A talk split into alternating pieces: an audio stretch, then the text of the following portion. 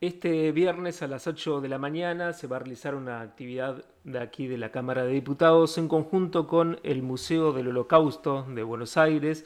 Va a ser una conferencia acerca de la rebelión del gueto de Varsovia. Esto forma parte de un convenio que han firmado tanto diputados como el Museo del Holocausto para realizar distintas actividades en conjunto. Esto va a ser, como decimos, el viernes a las ocho y media y va a haber en ese marco, porque va a durar toda la mañana, una conferencia a cargo de Alejandro Fruncieri, que es profesor de historia y además licenciado en Relaciones Internacionales. Y con él vamos a dialogar ahora aquí por Radio Diputados. Hola Alejandro, buen día, te saluda Alfredo Hoffman, ¿cómo te va?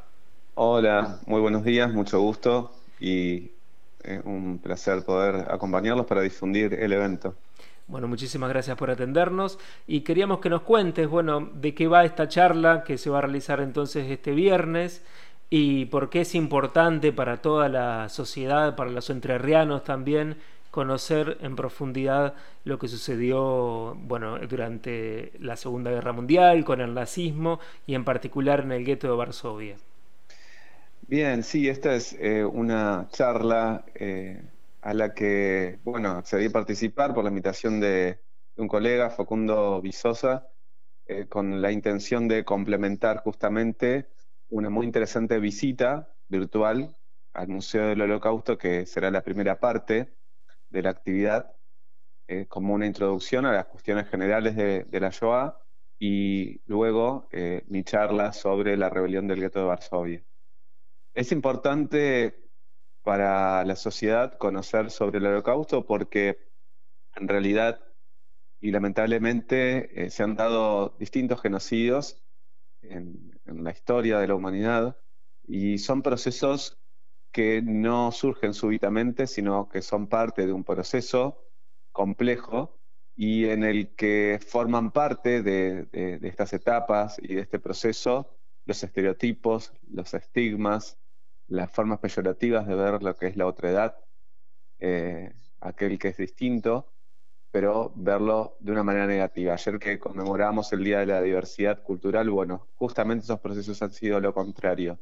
No el respeto a la diversidad, sino justamente la exclusión, la marginalidad y el extremo, como en el caso de los genocidios, que es directamente el exterminio de aquellos grupos étnicos considerados no humanos de tal forma que estudiar como sociedad es eh, importante, no solamente docentes, futuros docentes, periodistas, eh, profesionales de distintas áreas que se dedican a las relaciones humanas eh, y el público general, por supuesto.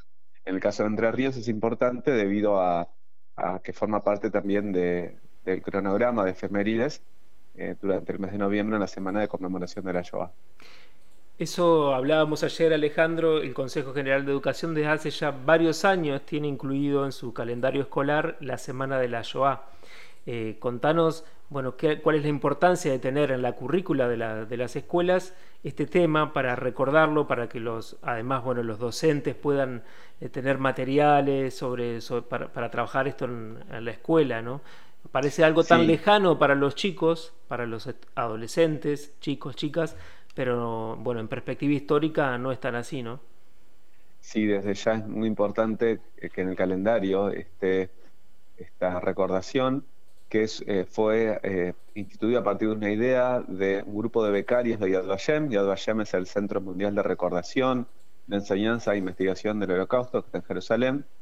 Y bueno, en Entre Ríos este, habemos varios egresados de los distintos cursos de especialización y un grupo hace unos años este, propuso la idea al Consejo de que esta fecha sea conmemorada dentro del calendario, recordando lo que fue la Kristallnacht, la Noche de los Cristales, eh, del 9 al 15 de noviembre cada año las escuelas deben recordar con distintos eh, tipos de actividades. Así que em, el hecho de que esté en el calendario ya de alguna manera pone en el tapete el abordaje de estos procesos, que es la Shoah, pero que por supuesto sirve para repensar otras situaciones de lo que es el actuar humano y también, bueno, distintas herramientas que pueden encontrar los docentes online y en distintas capacitaciones como esta que se va a dictar eh, ya el viernes eh, y otras que se han estado dictando los últimos años. Yo eh, pude integrar distintos equipos. Este, hace un par de años estuve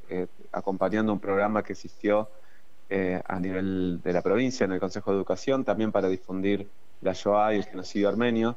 Y bueno, estas capacitaciones, si son de alguna manera aprovechadas por los docentes, enriquecen mucho su formación y lo pueden trabajar con los estudiantes. Lo lamentable es que, bueno, los episodios de antisemitismo y de otra edad negativa en general, no solamente eh, hacia judíos, sino hacia grupos que son distintos, eh, es una cosa actual, es un, es, un, tema actual, por lo tanto, y digo, es, es, triste que sea así, pero es una realidad que aparece en ejemplos cotidianos, eh, desde los cuales el docente puede comenzar su análisis para entender por qué es necesario estudiar, ¿no? Porque caricaturas similares a la época nazi estuvieron apareciendo en nuestro país durante los últimos meses. Es decir, eh, no es algo de hace 80 años en algunos aspectos y en algunas etapas, por supuesto, no a nivel de genocidio ni, ni nada cercano a ello, pero sí el estereotipo negativo es vigente y es algo que sucede en las escuelas, incluso entre arrianas.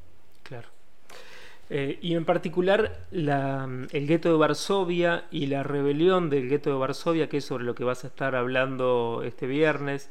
¿Qué nos enseña en esto que hablábamos de, perspectiva histórica? Este, porque, bueno, recordemos que fue el gueto de Varsovia y cuál fue, digamos, el, acto de resistencia que emprendieron quienes estaban allí confinados, ¿no? Este, ¿Qué nos enseña el gueto de Varsovia y la rebelión del gueto de Varsovia? Exacto, sí, bueno, los guetos eh, de la, de la etapa nazi fueron espacios que eh, fueron concretándose en el devenir eh, de esta idea de reunir a las víctimas del Estado nazi para luego eh, deportarlas a campos y a distintos espacios que tenían que ver con la máquina de exterminio. Fue, fueron espacios muy, muy reducidos de, algunas ciudades, para el caso de Varsovia, por ejemplo, eh, un espacio ínfimo eh, al que fueron, y por supuesto muy precario de la ciudad de Varsovia, en el que fueron confinados, encerrados detrás de, muros. En, el, en, el, momento de máxima ocupación, alrededor de 500.000 personas, que eran judíos de la región de Varsovia, no solamente de la ciudad, sino también de, lugares cercanos, confinados en situaciones eh, por supuesto, miserables, ¿no? Eh, personas que no llegaron a, tener directamente un techo y morirse de hambre, de frío. Eh, fue una etapa de, matanzas muy particular. Y para destacar dentro de lo que fue justamente todo ese proceso de ghettoización y el análisis de la rebelión implica, por un lado, mostrar cómo lo del mito de eh, llevados como ovejas al matadero, es decir, que no existió ningún tipo de reacción, es un mito que hay que derribar.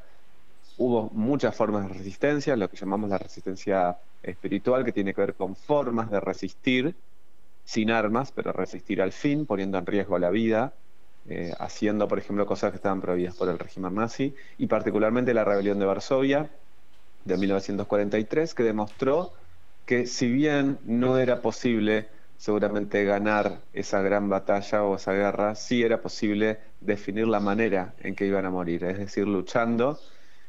Y por otro lado, que es interesante también, que lo voy a destacar el viernes, el rol de los jóvenes, la juventud dentro de todo este proceso, que tiene que ver justamente con toda la situación de la etapa preguerra y durante la guerra y durante la vida en el gueto, que nos explican primero las condiciones por las cuales los jóvenes tienen un rol tan importante y pensar en los jóvenes no como el futuro, que es una frase que se repetía tanto, sino realmente con la posibilidad de actuar porque son el presente. Entonces, también tienen su espacio en el hoy.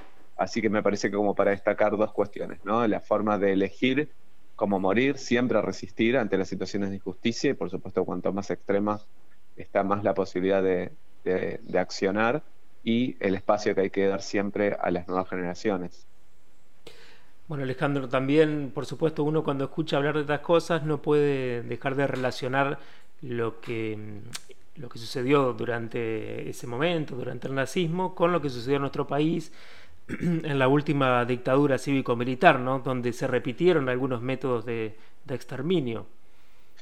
Sí, eh, los procesos en los que se asesina de alguna manera sistemáticamente eh, tienen estas características que, los hace comparables, ¿no? Eh, siempre hay un debate hasta qué punto es, posible comparar distintos procesos que tienen su particularidad, pero este, como hablábamos siempre y nos, han este, permitido reflexionar nuestros profesores en distintos espacios, si es un proceso humano es comparable lo que no significa que sean iguales, no porque uno sea peor a otro, sino porque son distintos. En el caso de Argentina, eh, todo lo que fue el politicidio eh, tiene que ver con esta cuestión, ¿no? Desde los estereotipos, incluso hay un lenguaje que tiene que ver con la manera de ver al grupo que va a ser perseguido, exterminado, de compararlos eh, con enfermedades, con, con, metáforas que tienen que ver con enfermedades que deben ser curadas, ¿no? Partes que son enfermas de la sociedad y por lo tanto deben ser curadas y este, a veces con eh, distintos tipos de roedores o de insectos que también deben ser aniquilados. Entonces, desde la manera de ver al otro de manera negativa y desde, por supuesto, distintas formas de aislamiento, de persecución, es, interesante porque la, la manera de entender cómo un Estado se organiza para ejecutar a las personas eh, que en realidad debería proteger, ¿no? El Estado tiene como, como fin el bien común, pero cuando termina exterminando a un grupo realmente estamos viendo que hay algo que ha, que ha sucedido muy trágicamente a nivel de la política estatal, pero que tiene un respaldo en la sociedad civil para que sea posible. Entonces, bueno, esto también nos, nos permite analizar cuestiones trágicas sucedidas en nuestro país, particularmente durante la dictadura.